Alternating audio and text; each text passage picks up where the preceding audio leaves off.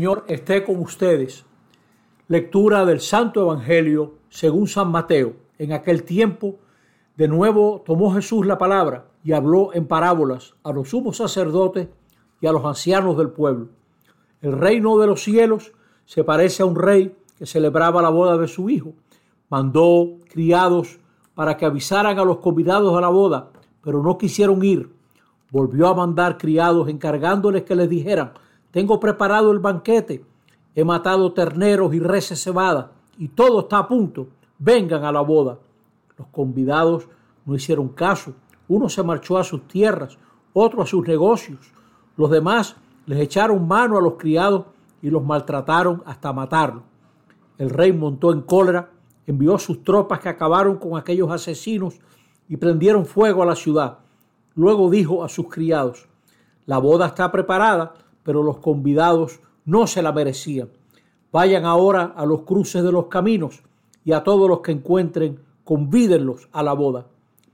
Los criados salieron a los caminos y reunieron a todos los que encontraron, malos y buenos.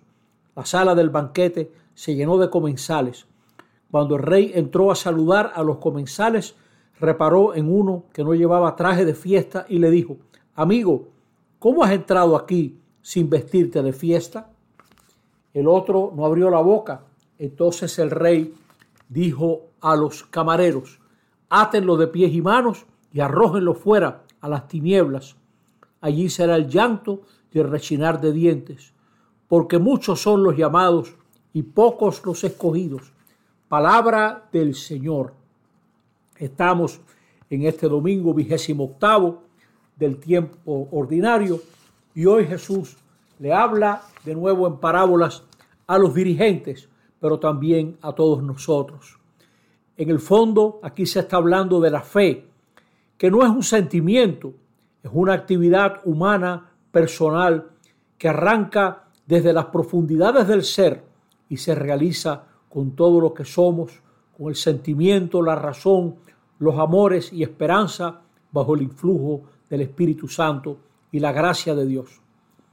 Quien cree está convencido de que se puede esperar. Creemos porque Dios tiene propuestas insospechadas. Dios siempre es sorprendente. No estamos centrados en nuestras expectativas y esperanzas. Estamos atentos a la invitación, la gran invitación del Señor a creer. La primera lectura nos habla de que Dios tiene una propuesta para todos los pueblos. Una propuesta universal, contraria a nuestros nacionalismos y partidismo egoístas. Un banquete de vinos de calidad. Aniquilar la muerte para siempre es jugar las lágrimas. Y poder decir, decía el profeta, algún día, aquí está nuestro Dios. Se va acabando el año y resuena en el Antiguo Testamento esa gran esperanza de Israel de ver a Dios, que es lo que vamos a celebrar en Navidad. Ver a Dios como Él ha querido presentarse. Se dice que Dios arrancará el velo y ahora Jesús en la parábola del Evangelio arranca el velo que cubre a veces nuestra cómoda satisfacción. No estamos dispuestos a ir al banquete, por bueno que sea, Preferimos nuestra pequeña fiesta, nuestros intereses. Rechazamos la invitación del Señor porque estamos amarrados. Nos da miedo una fiesta que nosotros no organizamos. Puede ser que ese miedo nos paralice porque nos movemos a través de intereses, por intereses. Y así estamos, delante de la gran invitación del Señor y presos de nuestros gustos, comodidades, conveniencias, prioridades. Qué triste ver cómo se descalifica la invitación de Dios. Hay gente que ya arregló su vida y Dios no tiene nada que proponerles, nada que decirles. Pues bien, a nosotros hoy nos llaman a acoger esa invitación de plenitud. Dios no invita a pequeñas cosas, nos invita a esa gran, ese gran banquete que prepara para todos los pueblos. La iglesia ha continuado esa invitación de Jesús.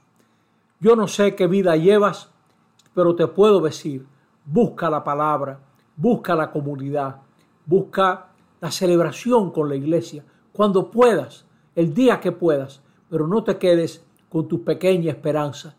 Recibe la invitación de Jesús y acógela con el traje de la fiesta, que es el traje de la humildad. Saber que Dios es mayor que nuestros intereses.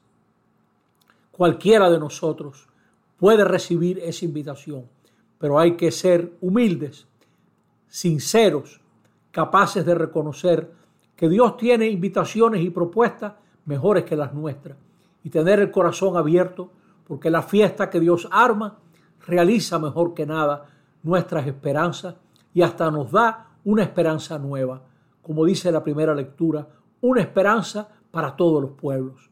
El que anda en las invitaciones de Dios se le ensancha el corazón donde caben todos. Él nos ayude a tener esa humildad de mirar más allá de lo que queremos y podemos. Así sea. Amén.